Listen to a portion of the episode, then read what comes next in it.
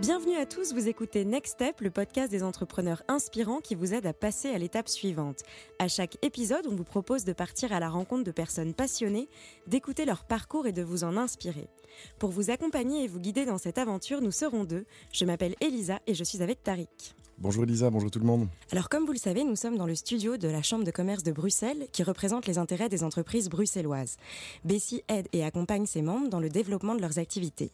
Et bien sûr, on remercie Bessie de rendre ce podcast possible. Avec l'accélération digitale de Telenet Business, osez développer votre marketing en ligne. Prenez gratuitement rendez-vous sur accélérationdigitale.be et clients ou pas, nos experts viendront vous expliquer comment. Pour cet épisode, nous sommes ravis d'accueillir Pierre-Yves Bossard. Bonjour Elisa. Bonjour Tariq. On est ravis de t'accueillir dans Next Step. Tu es le fondateur d'Eventer, un réseau social privé lié à l'événement qui permet de rassembler les photos et vidéos prises lors d'une soirée ou d'un événement dans un album digital. C'est bien ça? C'est exactement ça. Mais avant cela, puisque dans Next Step on aime bien faire un petit saut dans le passé et quel passé, tu es français, titulaire d'un bachelor en école de commerce. Je crois aussi voir sur LinkedIn que tu as un parcours assez atypique. Tu as pas mal voyagé entre la France, la Hongrie et la Belgique. Et d'ailleurs, sur un site de speaker, tu te présentes comme certainement pas la personne la plus bardée de diplômes ni la plus certifiée qui soit. Cependant, tu as su contrebalancer avec une bonne expérience, une éducation rigoureuse et l'envie continuelle d'apprendre et de transmettre. Alors les études pour toi, ça a servi à rien? Ce n'est pas que ça a servi à rien, ça me permet de, me structurer, ça m'a permis de me structurer dans ma vie et ça m'a appris quand même pas mal de choses. Mais le process du bachelor est quand même très intéressant parce qu'il est, il est court Hein, contrairement à 4, 5, 6. 3 ans, c'est ça? Voilà, c'est 3 ans, c'est très direct, c'est très pragmatique, euh, un peu moins de théorique. Je suis parti énormément à l'étranger, j'avais beaucoup de stages à faire. Euh, donc finalement, les études m'ont bien appris, mais parce qu'elles me correspondaient. Et alors après, tu décides d'arrêter Tu aurais pu faire un master, tu choisis de pourquoi tu décides d'arrêter? Parce que j'avais envie de vivre, j'avais ce besoin de vivre au fond de moi et, je sentais que continuer à faire des études et continuer à travailler sur de l'aspect théorique, euh, que ce soit en marketing, que ce soit en sales, que ce soit en communication, euh, ne m'aurait pas apporté beaucoup plus et que j'avais besoin d'aller sur le terrain, que j'avais besoin de, vivre des expériences de vie pour véritablement euh, prendre de l'expérience. Et cette première expérience professionnelle, c'est quoi? Alors, ma première expérience professionnelle, c'est à Budapest. Euh, c'est assez drôle. C'est mon stage de fin d'études. C'est un stage qui a quand même duré six mois. Euh, et à l'époque, je me dis, j'ai envie de retourner à Budapest parce que c'était une ville, c'était mon deuxième Erasmus, donc c'était une ville qui m'avait euh, vraiment plu. et je trouve effectivement une petite société tenue par des Français qui avaient très envie de, de développer des sites internet peu cher et euh, vraiment entre guillemets un peu low cost parce que c'était c'était euh, le mot à la mode à l'époque euh, pour des PME, des artisans, des commerçants en France et donc de la vente à distance de ce genre de produits. il y avait beaucoup d'arnaqueurs aussi sur sur le secteur et donc du coup euh, je suis arrivé dans cette société et on s'est éclaté pendant six mois. Ça a été une expérience, une tranche de vie euh, que, dont je me souviendrai toute ma vie parce que ça m'a appris à être complètement autonome, indépendant. Qu'est-ce que tu as appris surtout justement Au niveau commercial, à vendre déjà, quelque chose que j'avais pas appris pendant les études. J'avais des cours de négociation, de vente, etc. Mais c'est le fait de se retrouver sur le terrain, le fait d'être à distance, de, de, comprendre les besoins euh, et de pouvoir appuyer. Hein. le pain étant quelque chose d'extrêmement fort en, en commercial. Et eh bien tout ça, je l'ai appris là-bas. Le, un peu de management aussi, parce qu'à la fin, on s'est amusé et on a, fait, on a créé une équipe de stagiaires euh, avec qui euh, je travaillais et que je gérais, entre guillemets. Euh, et à partir de ce moment-là, on a essayé de développer bah, ce produit-là et on a vendu pas mal de sites internet. Et c'était une belle expérience de vie. Qui a duré six mois, du coup. Exactement. Et alors après, qu'est-ce que tu fais? Il me propose un, un poste d'auto-entrepreneur et j'avoue que je suis un petit peu perturbé aussi parce que je me dis J'aimerais bien que mon premier travail, ça soit en tant qu'employé, la sécurité de l'emploi, etc. Et se lancer tout de suite en tant qu'entrepreneur, c'était quand même un ça m'a fait un peu peur, ça me fait légèrement peur. Donc tu refuses euh, Je refuse la proposition, je reste ami avec eux, on continue à se voir et à côté de ça, j'accepte un, boulot dans l'IT euh, chez Unisys, qui est une grosse boîte euh, américaine, dans laquelle je faisais, ils m'ont formé, ils m'ont payé pour ça et je travaillais pour une société française qui travaillait à la défense et on réglait leurs problèmes informatiques. Voilà. voilà, un an et demi d'expérience là-dedans, pas beaucoup d'enrichissement au niveau professionnel. Pourquoi? Bah pour la seule et simple raison, c'était euh, ni mon cœur d'activité. J'étais à la base, j'étais fait pour faire du marketing, du commercial. J'avais quand même fait des études dans ce cadre-là. Euh, et se retrouver à finalement à faire du, du débugage informatique à distance, c'était moi mon truc. Mais ça m'a ça m'a appris aussi pas mal au niveau structure. Et puis ça m'a appris ce que je voulais pas faire.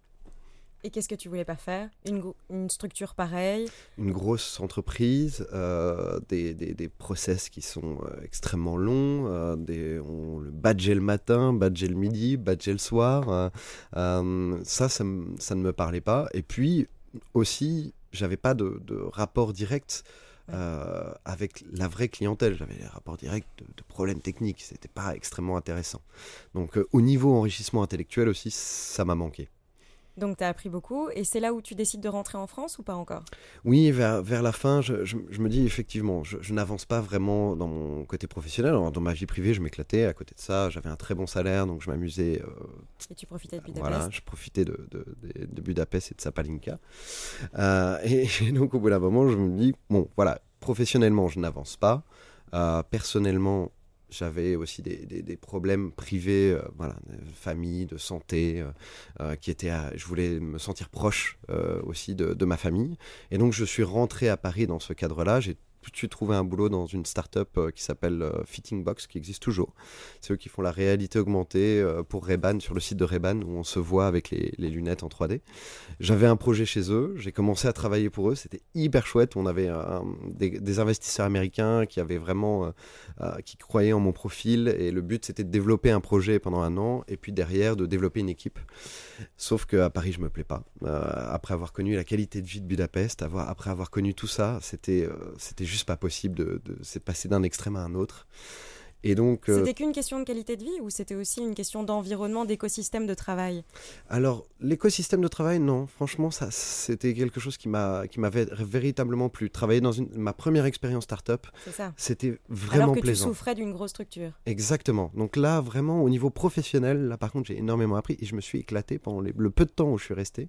Euh, ça a été, ça a été limite un déchirement en fait de, partir en Belgique euh, puisque derrière j'ai trouvé un VIE euh, donc il y a un, type de contrat français euh, très particulier où je, suis parti effectivement à, Bruxelles pour rejoindre mon meilleur ami et ma meilleure amie avec qui on avait décidé de, déménager pour des raisons aussi de qualité de vie puisqu'on avait trouvé la vie sur Bruxelles très agréable. Et, euh, et, donc, du coup, par rapport à ça, on, je me suis retrouvé dans cette situation où j'étais un peu déchiré au niveau professionnel.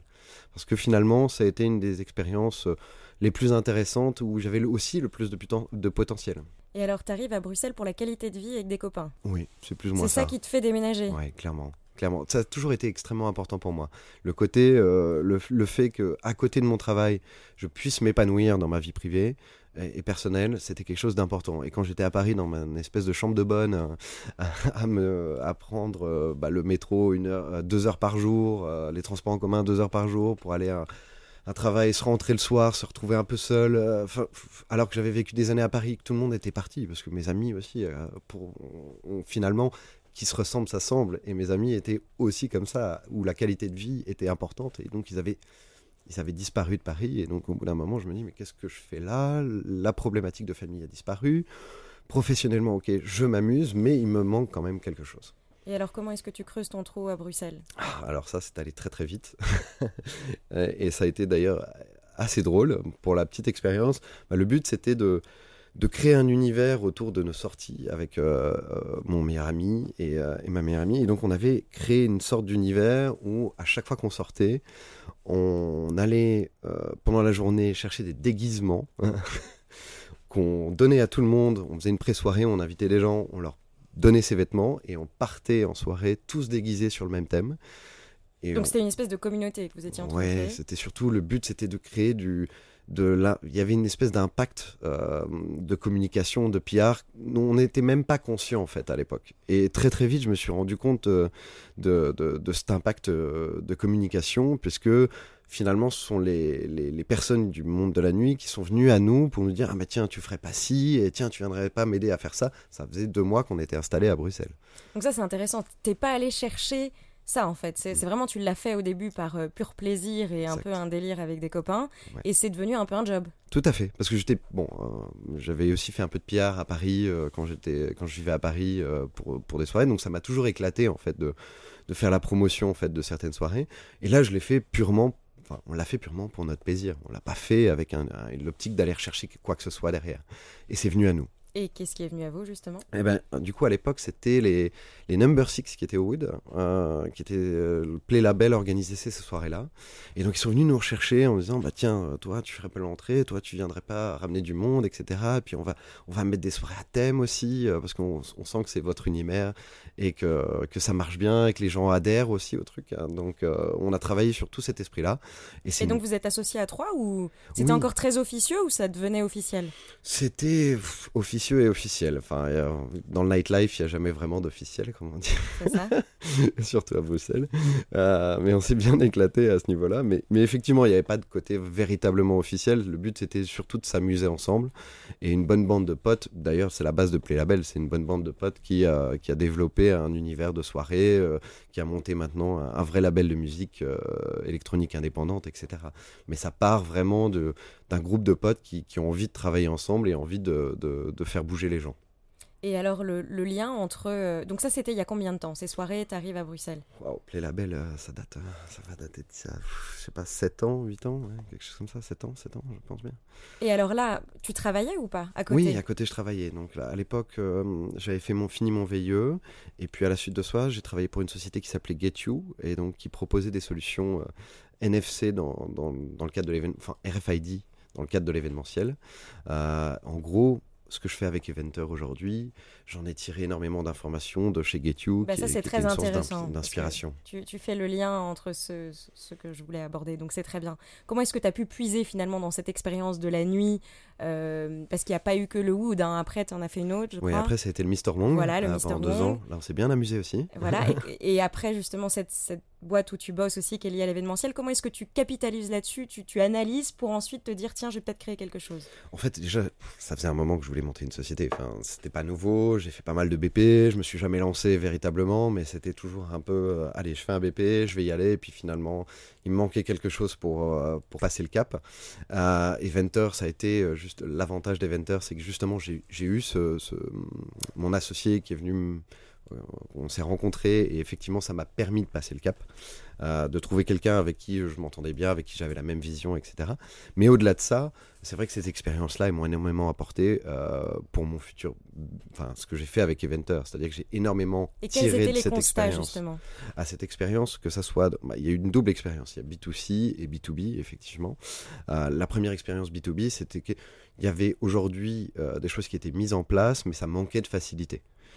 Euh, donc le, le- le manquait de facilité, manquait d'automatisme, alors qu'aujourd'hui on a des outils, que ce soit notre smartphone, que ce soit notre ordinateur, que ce soit tout ce qui nous entoure au niveau digital, euh, on est capable euh, d'aller très très loin dans l'expérience et puis d'automatiser euh, tous ces principes.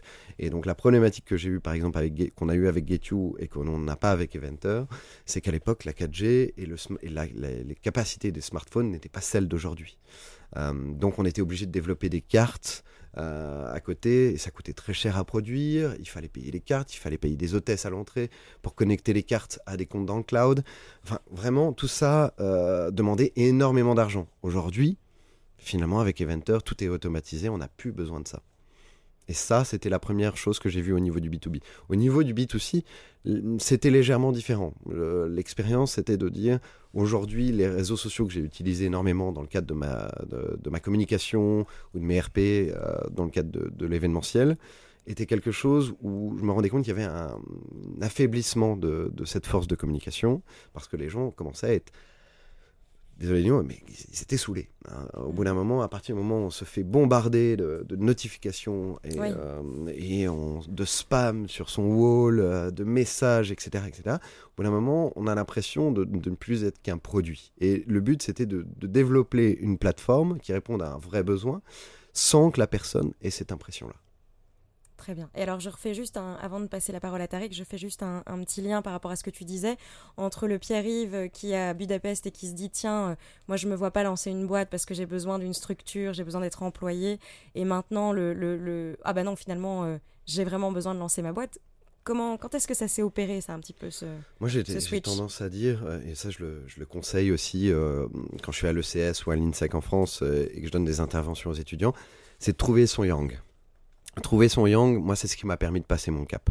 Euh, C'est-à-dire que j'ai trouvé un associé qui avait d'autres compétences, euh, qui avait euh, des compétences qui étaient pas directement reliés à mon business, mais qui étaient complémentaires. Lui avait un aspect technique mhm. que je n'avais pas et que je recherchais énormément. Dans l'aspect digital, comme j'ai l'habitude de dire, vous montez une startup, il faut un sales, mais il faut aussi un développeur. Et je pense que c'est le parfait match euh, si on veut vraiment développer une startup. Quelqu'un qui, est qui a la capacité de vendre le produit et quelqu'un qui a la capacité de développer le produit. Voilà, tout simplement. Et vous êtes rencontrés comment? Alors, réseau. L'avantage du monde de la nuit, c'est que ça m'a offert énormément de réseaux. Euh, et c'est ce qui m'a amené mon, associé, puisqu'il travaillait dans la musique avec quelqu'un que je connaissais qui travaillait dans la musique. Mhm. Et on s'est rencontrés comme ça parce que euh, la personne en question connaissait aussi mes compétences en sales, en marketing et en communication, et ma connaissance du secteur de l'événementiel. Et mon associé avait commencé à avoir l'idée de développer une application pour les événements. Et, donc là, ça a matché. Et là, ça a matché complètement. Donc ton conseil, c'est aussi de sortir un peu la nuit et de se faire un réseau pour trouver son... Sortir la nuit ou ailleurs, peu importe. Faire du réseau. Ne pas hésiter à aller vers les gens, euh, ne pas hésiter à sortir de sa zone de confort et, euh, et, de se dire, bah tiens, euh, je vais à un événement euh, networking, euh, tout le monde y va en costard cravate, et pourquoi est-ce que j'irai pas en short et en polo?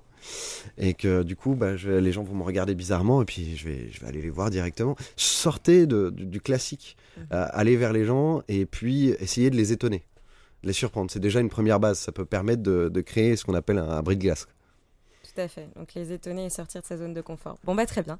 Alors maintenant qu'on a défriché le terrain et qu'on te connaît un petit peu plus, je vais laisser la parole à Tariq qui nous écoute depuis tout à l'heure. Voilà, c'est à toi Tariq. Merci Pierre-Yves pour ce partage d'expérience. Euh, on a parlé beaucoup d'apprendre. Euh, avant de t'entendre, j'aurais dit ben, plus on veut apprendre, plus il faut prendre de risques. Euh, et quand je t'entends, il y a quand même cette dimension de plaisir qui est présente. Et donc, euh, comment tu vois le, bon rapport entre risque et plaisir dans, l'apprentissage et le développement d'une activité? C'est particulier parce que ce rapport-là, il n'est est, pas toujours évident. Euh, c'est-à-dire que pour moi, il n'était pas évident avant que je le prenne. Euh, j'avais cette peur du risque et il n'y avait pas de plaisir qui était associé. Et à partir du moment où je l'ai fait, on ne peut plus revenir en arrière. à partir enfin, personnellement, c'est ce que je pense, c'est qu'à partir du moment où on a lancé une société, qu'on a commencé à la développer, qu'on s'est enrichi euh, au niveau professionnel énormément, on prend énormément de plaisir et on ne peut plus revenir en arrière sur une situation d'employé. Euh, moi, c'est mon cas et je ne suis pas le seul à ressentir ce genre de, de, choses. La vraie peur, en fait, c'est celle de passer le cap. Euh, et peu importe l'âge, en fait, qu'on ait 33 ans, comme c'est mon cas, ou qu'on ait 60 ans, comme c'est le cas de mon père il a, pris euh, cette décision à 55 ans, alors que ça faisait 20 ans qu'on lui disait mais fais-le pour toi, ne le fais pas pour les autres. Et aujourd'hui, entre le, il a eu très peur pendant 20 ans et aujourd'hui, je, ne reconnais plus mon père. On, avait très, des relations extrêmement compliquées, maintenant on a des relations extrêmement bonnes. Euh, on s'entend super bien et ça l'a changé véritablement euh, dans sa vie, et moi aussi. Et je pense qu'en fait, on ne le voit pas avant de le faire. Mais une fois qu'on le fait, il n'y a plus de retour en arrière possible. Mais d'ailleurs, finalement, ce qui nous empêche de le faire, c'est le regard des autres, le, regard des gens qui vous aiment, qui ne sont pas dans le même modèle. Enfin, il y a notre regard par rapport à nous-mêmes. Je veux un vrai, un vrai job parce que j'ai étudié. Et de l'autre côté, c'est maman et papa même, donc je vais pas leur faire peur. Oui, puis il y a la peur du, du, risque financier, faut pas le, faut pas l'oublier. Enfin, c'est quand même une, une peur. Enfin, on a moins d'aide qu'en France, par exemple, au niveau de l'entrepreneuriat en Belgique, ou que on a peut-être plus que dans d'autres pays. Mais il y a toujours un risque financier qui est, qui est, qui est important euh, quand on lance une société. Moi, j'ai vécu sur mes propres économies pendant plus d'un an. Euh, maintenant, je, je, me paye, etc. Mais, mais ça n'a pas été le cas pendant un moment. Il faut savoir le prendre, ce risque. Se dire, OK, pendant un an, je, je enfin, je mange des pâtes. Et, euh, et, ça, euh, quand par exemple on a une femme, euh, des enfants, des traites à payer, c'est pas évident. Mais est-ce que tu trouves pas justement paradoxal que les, les étudiants qui vivent avec des nouilles, de la bière pas chère, et qui sont donc des professionnels de cette vie-là, hmm. au moment où ils ont l'opportunité de prendre des risques au, premier job, ben c'est peut-être pas toujours les premiers à, profiter de cette euh, opportunité qu'ils ont Je sais pas, je suis pas tout à fait d'accord. Enfin, moi qui, donne euh, des interventions dans, différentes écoles, euh, j'ai plutôt l'impression qu'on a une génération de, gamins qui ont vraiment envie d'entreprendre. moi, j'avais envie, bah, à la limite, c'est un peu triste à dire, mais quand j'ai fait mes études, j'avais envie d'entreprendre parce que mon concept c'était de dire on n'aura pas de retraite. Donc, si ou tu fais de l'immobilier, entre guillemets, ou tu places ton argent sur l'immobilier, ou tu, tu, montes une société et que tu, ou tu fais un exit ou tu fais ce genre de choses. Euh, et du coup, moi, c'était mon point de vue euh, quand j'étais étudiant. Eux, c'est pas du tout leur cas. Eux, ils veulent vraiment entreprendre pour entreprendre. Ils ont envie de développer des idées, ils ont envie d'agir. Et moi, je, trouve qu'on a une génération actuellement qu'on a tendance à stigmatiser. Ah, c'est une génération qui, a du mal avec le travail. Euh, je suis pas tout à fait d'accord. Euh, ils ont envie de le faire, mais pour eux. Moi-même, j'avais le virus entrepreneurial, donc j'ai dû commencer pendant que j'étais aux études. J'avais pas le choix, quoi. Euh, et, j'aime souvent dire que les études, c'est le moment rêvé. moi, je les ai continuées jusqu'au bout. J'ai même remis plusieurs couches. Mais c'est le moment rêvé parce que ça te laisse plein de temps. Donc, je veux dire, pour peu que tu. Enfin, je veux dire que tu brosses une bonne partie de tes cours et tu bosses vraiment au moment où il faut donc que tu aies un peu de méthode par rapport à ça, ça te laisse un temps fou pour faire de l'investissement immobilier, pour lancer une boîte et te planter pendant trois ans. Enfin, tu as vraiment cette chance d'avoir du temps. Enfin, tout le monde. moi, je crois que le luxe, c'est ça. Et de l'autre côté, tu as aussi ce filet de, la validation. Bah, finalement, euh, tu as eu un diplôme, donc on te fout la paix pendant cinq ans. Donc, c'est ce que j'ai envie de dire de l'autre côté, c'est que tu peux avoir un regard de dire c'est aussi trois ans, cinq ans où tu peux euh, expérimenter à côté. Oui, mais il faut pas oublier la pression sociale aussi. Hein. Je crois si euh, effectivement, bah, ben, moi j'en ai eu euh, deux dans ma promo, on était 180, il y en a eu deux effectivement qui étaient en train d'entreprendre en même temps qu'ils étudiaient. Et euh, je trouve qu'ils avaient un courage de dingue. Moi je suis hyper respectueux de ce qu'ils ont pu faire, même si aujourd'hui ils sont employés bizarrement. Mm. Euh, j'étais hyper respectueux de, ce parcours-là. Mais à côté de ça, il y a aussi la pression sociale. Moi, personnellement, je sais que le jour où j'ai monté ma société, alors que mon père venait de le faire, enfin, il comprenait pas mon business, donc déjà, et puis, il m'a dit, mais non, t'es complètement fou. Euh, c'était, mais attends, tu gagnes super bien ta vie en tant que responsable commercial. Euh, pourquoi, enfin, pourquoi tu fais ça? En fait, moi, j'en reviens. J'aime dire qu'il faut faire ses premières maladies, sa première boîte, sa première maison. On est toujours plus intelligent quand on a déjà acheté deux maisons que quand on veut en acheter la première. Mm. Et même chose avec un job, même chose avec tout. Euh, donc, je veux dire, plus vite on s'est planté ou on a essayé quelque chose, mieux on, mieux on se comporte dans la suite, ne serait-ce que de l'avoir fait. Et moi, je pense que ce mythe de dire, pour être entrepreneur, il faut créer sa boîte, je veux dire, je suis tombé dedans. Et aujourd'hui, je me dis, mais non, tu peux être entrepreneur absolument sans créer une boîte comme tu le dis, tu es dans l'événementiel, tu fais des choses, tu as le temps. Si vous étiez dit, on va créer une boîte, combien tu prends de pourcents, qu'est-ce qu'on va déposer à la banque, etc. Enfin, je sais pas si vous l'avez fait ou pas. On l'a fait. Mais, mais je veux dire, c'est aussi quelque chose qu'il faut dire, c'est que euh, la, la, boîte, la société, créer une société, une entité juridique n'est pas une étape nécessaire aujourd'hui. Non, Et il y a ce mythe de dire, je lance ma boîte. Mais en fait, non, tu, tu peux dire, euh, je, je J'entreprends quelque chose. Je vais te donner un exemple, je suis assez d'accord avec ça. pour, moi, c'est tout à fait en corrélation avec ce que j'ai vécu il y a quelques jours. Jeune jury au master euh, e-commerce euh, à l'ECS à Bruxelles. Et effectivement, dans, ces personnes-là, il y a des, parcours plus ou moins atypiques. Et il y avait une dame qui avait quoi, une quinzaine d'années plus que moi. Euh, et effectivement, qui était en réorientation de carrière et qui voulait absolument développer son business. Et alors, elle nous parle euh, dans sa présentation de jury euh, de monter un site web, elle nous montre des, trucs, etc. Et puis, elle nous montre ses plans financiers et, sa, façon euh, d'aller lever des fonds, etc. Je la regarde et je lui dis, mais pourquoi vous faites pas un groupe Enfin, vous me parlez de network, pourquoi vous faites pas un groupe Facebook? Vous testez? Faites un test groupe Facebook, vous mettez votre réseau dessus, vous, voyez, vous faites vos ventes directement là-dessus. Euh, vous n'avez pas des grosses compétences techniques pour développer un site web, euh, faites-le comme ça. Et si ça marche, vous aurez fait suffisamment d'argent pour financer le développement d'un site web. On a eu euh, Nicolas, le fondateur de Menu Nexor, parfait exemple. Voilà ce que tu dis. Tu dis, je dois avoir un diplôme, je dois avoir une société, je dois avoir un site web. Et, en fait, il y a plein d'exemples, et c'est quand même aussi les gens qu'on veut inviter ici, qui te montrent qu'on n'est pas obligé de faire tout de manière typique. Non.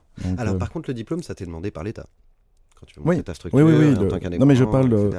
je parle le diplôme dans le domaine, on parle pas des professions protégées. Quoi. il reste encore des barrières, euh, je trouve, euh, effectivement, c'est une bêtise d'ailleurs, qu'on te demande un diplôme pour créer euh, ton statut d'auto-entrepreneur. Euh, ça n'a aucun. Enfin, pour moi, la personne, si elle a 15 ans d'expérience et que l'autre a euh, un diplôme, bah, je suis certain que la personne qui a 15 ans d'expérience en société et hum, sera peut-être beaucoup plus à même de, de, développer sa, son entreprise que l'étudiant qui vient de sortir d'études.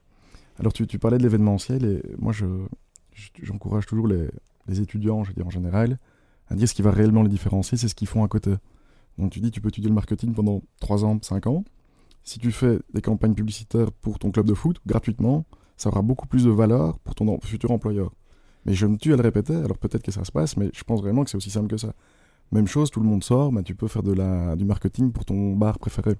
Donc les opportunités, elles sont devant nous, et comme tu dis... Euh, Moi, j'ai appris beaucoup plus euh, sur Internet qu'à travers les cours. Non, mais pour moi, c'est les deux. Tu vois, c'est un peu un côté. Euh, ça m'a appris à structurer mes cours, moi, m'ont appris à me structurer, a appris à, développer les choses euh, étape par étape, à, bien faire les choses aussi, c'est important, parce que c'est quelque chose que parfois on n'apprend pas.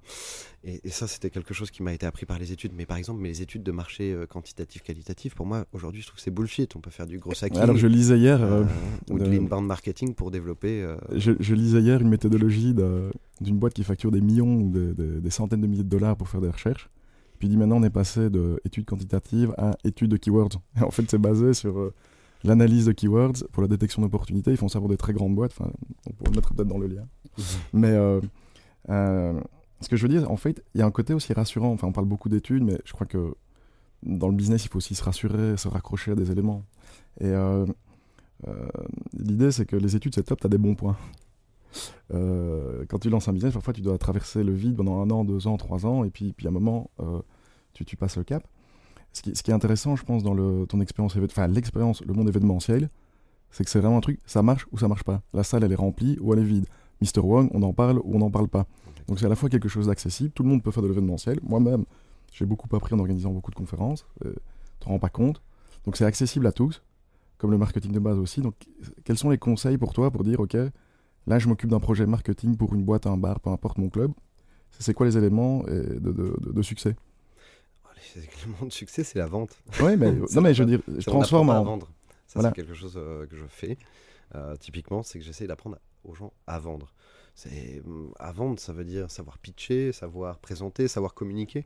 C'est mm, la base de tout en fait, et ça permet aussi de, développer sa société. Je pense que si tu ne sais pas vendre, comme je disais, c'est un vendeur, un développeur.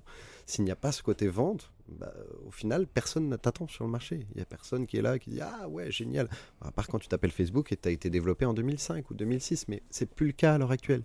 Il y a 1000 applications qui sortent par jour. Il y en a 98% d'entre elles qui vont disparaître dans les six prochains mois.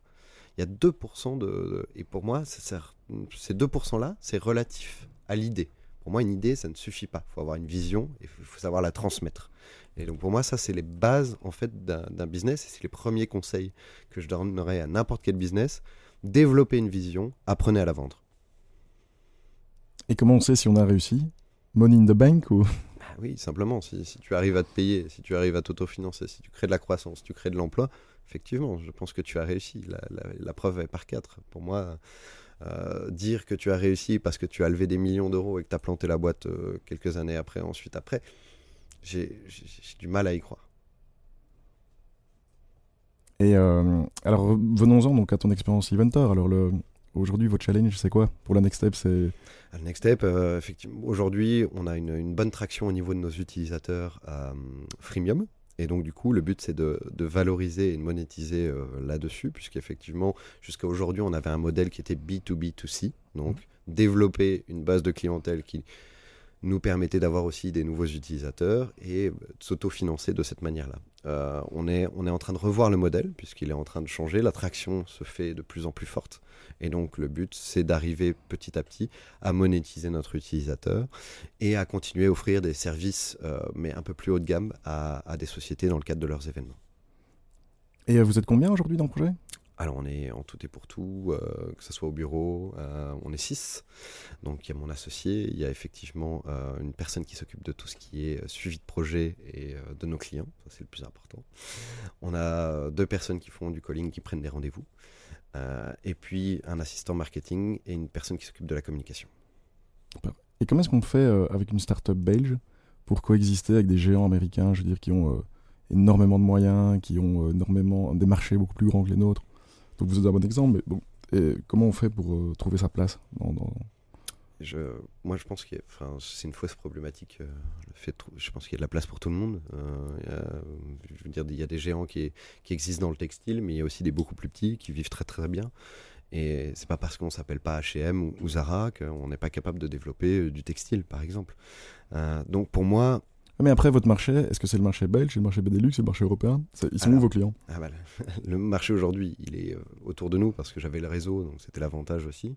Bon, Oussama Hamar me dirait que je dis des bêtises, mais c'est pas grave. Moi, j'avais le réseau, donc j'en ai- j'en ai profité, je l'ai utilisé. Euh, donc aujourd'hui, notre marché, c'est la Belgique, mais de plus en plus, c'est la France. Euh, c'est vraiment en train de, passer un cap en France et aussi en Hollande. On commence à avoir énormément de demandes en Hollande, même de sociétés qui viennent nous rechercher, des sociétés de photographes, euh, d'événementiels, euh, qui viennent nous rechercher ici en Belgique. Donc je me dis qu'au final, peut-être mon marché, je ne sais même pas où il est.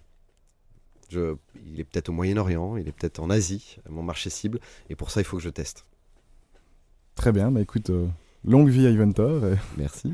on espère t'avoir peut-être dans un- une prochaine fois. Avec grand plaisir. Bon, alors on va devoir conclure et pour cela, on a décidé de te poser quelques questions courtes. Alors tu dois surtout pas réfléchir et, rep- et répondre le plus brièvement possible. Ça, je sais faire. Ok, alors première question, un conseil que tu aurais aimé qu'on te donne? Euh, de pas prendre de, de consulting financier. Et le cliché qu'il faut oublier à jamais sur la vie des entrepreneurs. Euh, on gagne de l'argent, c'est faux. Une mauvaise habitude dont tu aimerais te débarrasser Mais éthique de langage?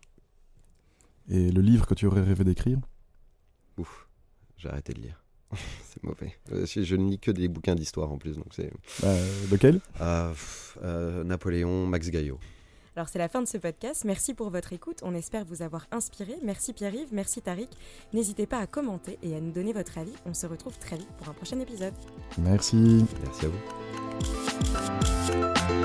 vous.